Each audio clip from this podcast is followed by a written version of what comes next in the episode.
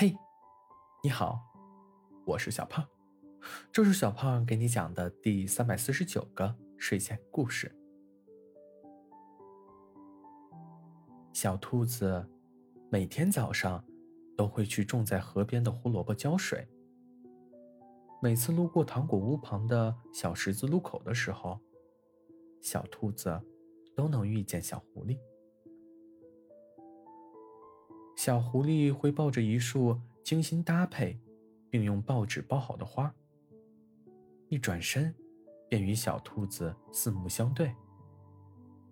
每天，小狐狸抱着的花束配色都不一样，但每天小兔子都会与小狐狸目光相撞。每次都是小狐狸率先移开目光，与小兔子擦肩而过。一言不发。就这样过了一个月，尽管小兔子与小狐狸每天都会在温暖的日出中相遇，他们却没能说上一句话。而在这一个月中，小兔子不仅知道了小狐狸喜欢花，还从糖果屋的售货员那里。了解到了小狐狸的其他爱好，比如带着相机蹲守日出与日落，把房子周围的草丛修剪成各种可爱的形状。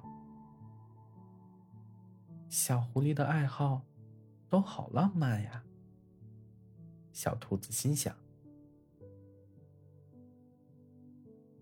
日子依旧不咸不淡的过着。小兔子还是能每天遇见小狐狸。不知不觉，小兔子的胡萝卜成熟了。小兔子又听售货员说，小狐狸打算在夏天来临的时候，去森林外面的海边旅行，捡捡贝壳，听听海风，看潮汐涨落，并且。小狐狸正在招募一个伙伴同行，小兔子便拔出来地里又大又香的胡萝卜，捆成束。在第二天的早晨，小兔子抱着胡萝卜树，与手里抱着花的小狐狸四目相对。小兔子挑起了话头：“小狐狸，听说……”你在寻找一个去海边的伙伴，你看我行吗？小狐狸这次没有移开目光，而是咧开嘴笑了。好呀，我只有一点点钱，但是我有很多胡萝卜，那就当是我的伙食费吧。小兔子。把胡萝卜树递给小狐狸，小狐狸抱着花走向小兔子。不知怎的，小兔子突然有点紧张，还有一点点害羞。小狐狸走到小兔子面前，停了下来，靠近小兔子耳边说：“胡萝卜你留着，明天一早。”带上你自己就行。说完，小狐狸就走了，留下小兔子待在原地。在去海边的路上，小兔子对小狐狸说：“小狐狸，我觉得你好浪漫呀。”小狐狸看着小兔子。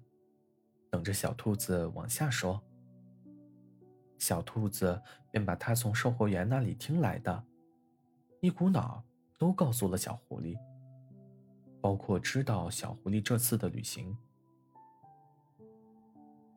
听完，小狐狸笑了笑。那你想不想知道我为什么这么浪漫？想啊，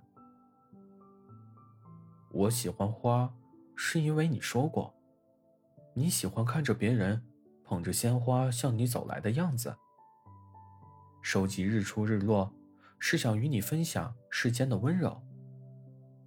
房子周围的可爱形状，都是兔子的模样。而海边旅行，是因为你说你最想去的地方是海边。小狐狸认真的说着：“